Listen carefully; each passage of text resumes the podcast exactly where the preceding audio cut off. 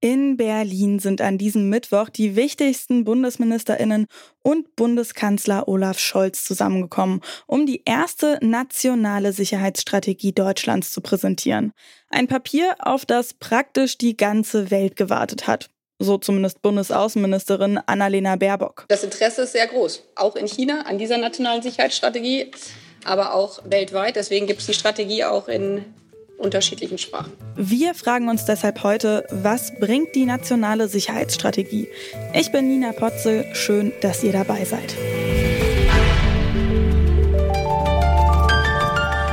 Zurück zum Thema.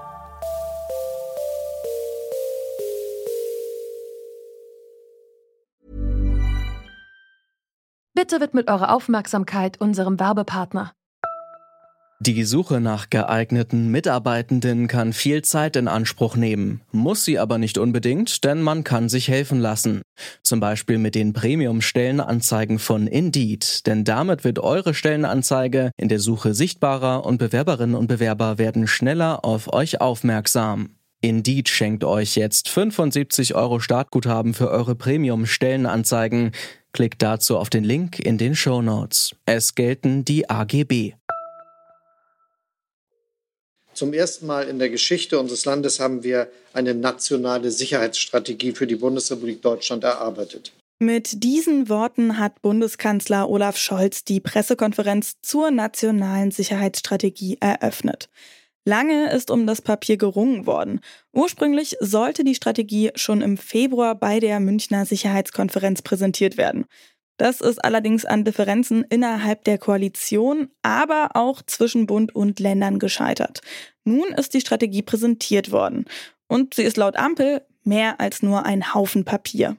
Das ist kein Haufen Papier, weil sich die Bundesregierung erstmalig im 75. Jahr des Bestehens der Bundesrepublik eine nationale Sicherheitsstrategie gegeben hat. Das haben viele Fachexperten daran äh, mitgewirkt, unter anderem auch äh, Parlamentarier, die in Brainstorming-Aktionen ihre Gedanken dazu mit beigetragen haben. Das sagt Ulrich Lechte, außenpolitischer Sprecher der FDP-Bundestagsfraktion.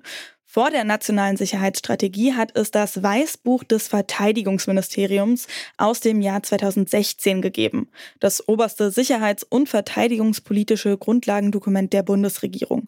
Damals hat ein großer Fokus auf der Bundeswehr gelegen. Das ist nun anders.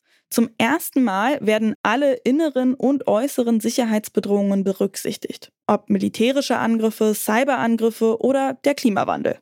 Dafür verantwortlich sind die einzelnen Ministerien. Es gibt nämlich keinen nationalen Sicherheitsrat, der die Umsetzung übernehmen soll.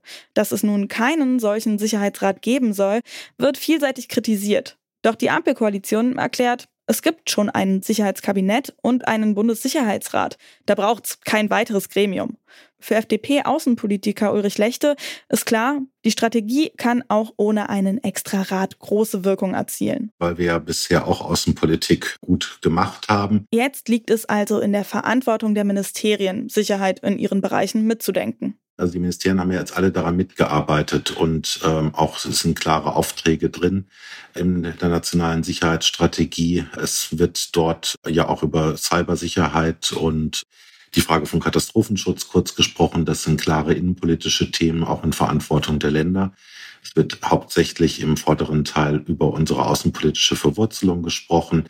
Es gibt auch entsprechende Aufträge, die dann der Bundestag umzusetzen hat, wenn es um Grundgesetzänderungen geht oder wenn es um haushaltspolitische Maßnahmen geht. Ähm, einer der zentralen Punkte ist ja zum Beispiel, dass das Zwei-Prozent-Ziel der NATO dort drin festgeschrieben wurde und das jetzt auch erstmalig klar und deutlich gemacht wurde, dass die 100 äh, Milliarden Sondervermögen mit einberechnet werden in dem Zeitraum des Laufes dieses äh, Sondervermögens in die Berechnung unseres Beitrags im Rahmen der Verteidigung bei der NATO mit den zwei Prozent. Und ich finde auch, das ist äh, sehr gelungen.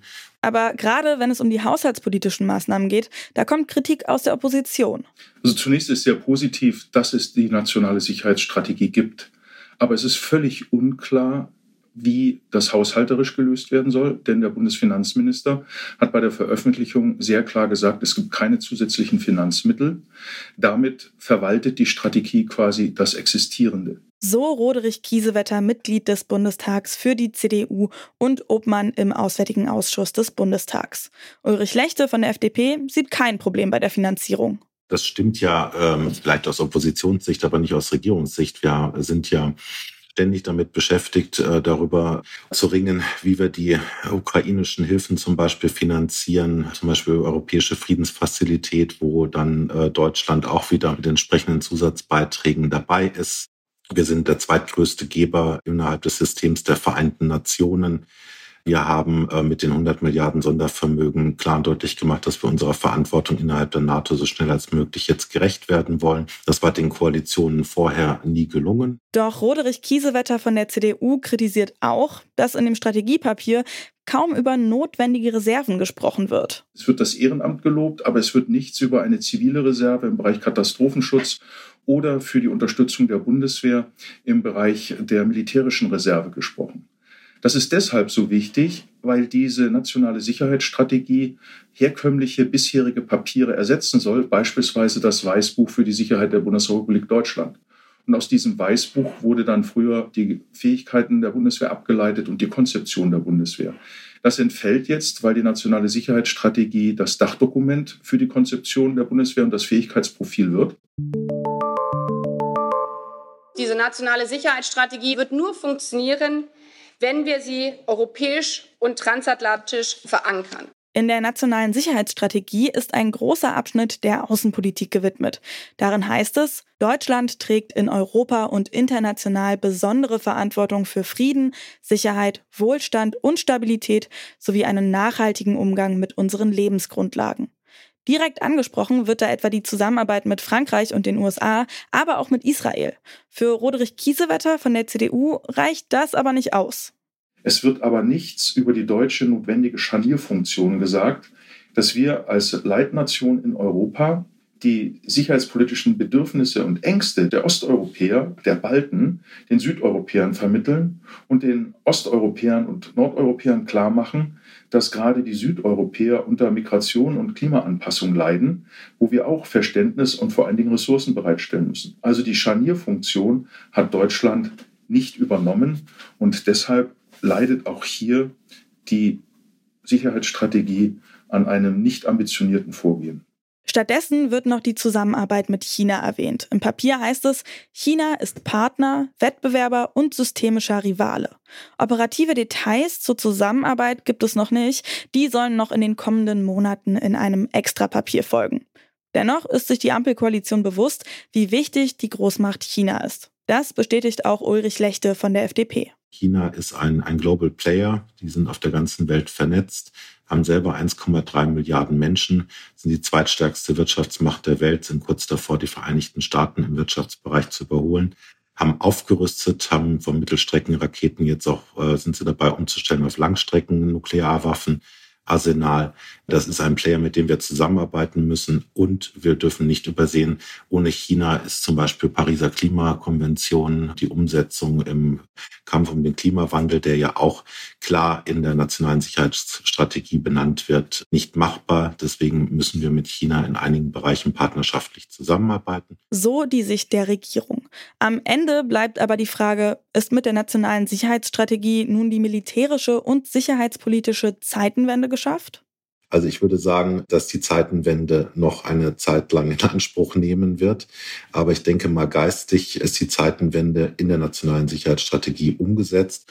Und jetzt gilt es für alle Akteure äh, auf Bundes-, Länder- und kommunaler Ebene, das dann auch entsprechend umzusetzen. Die erste nationale Sicherheitsstrategie ist nun also da. Ein Papier, auf das laut Annalena Baerbock die Welt gewartet hat und das Sicherheit in allen Bereichen anspricht. Zum ersten Mal liegt der Fokus nicht nur auf der Verteidigung und Außenpolitik, sondern auch auf Klimaschutz und Cyberangriffen. Ob sie wirklich die Sicherheitspolitik verändern kann, das steht aufgrund der fehlenden neuen Strukturen und Mittel aber noch aus. Und das war's damit von uns. An dieser Folge mitgearbeitet haben Clelio Burkhardt, Jana Laborenz und Lars Feyen. Produziert hat sie Tim Schmutzler, Chefin vom Dienst war Alina Metz und ich, ich bin Nina Potzel. Ich sage ciao und bis zum nächsten Mal. Zurück zum Thema vom Podcast Radio Detektor FM.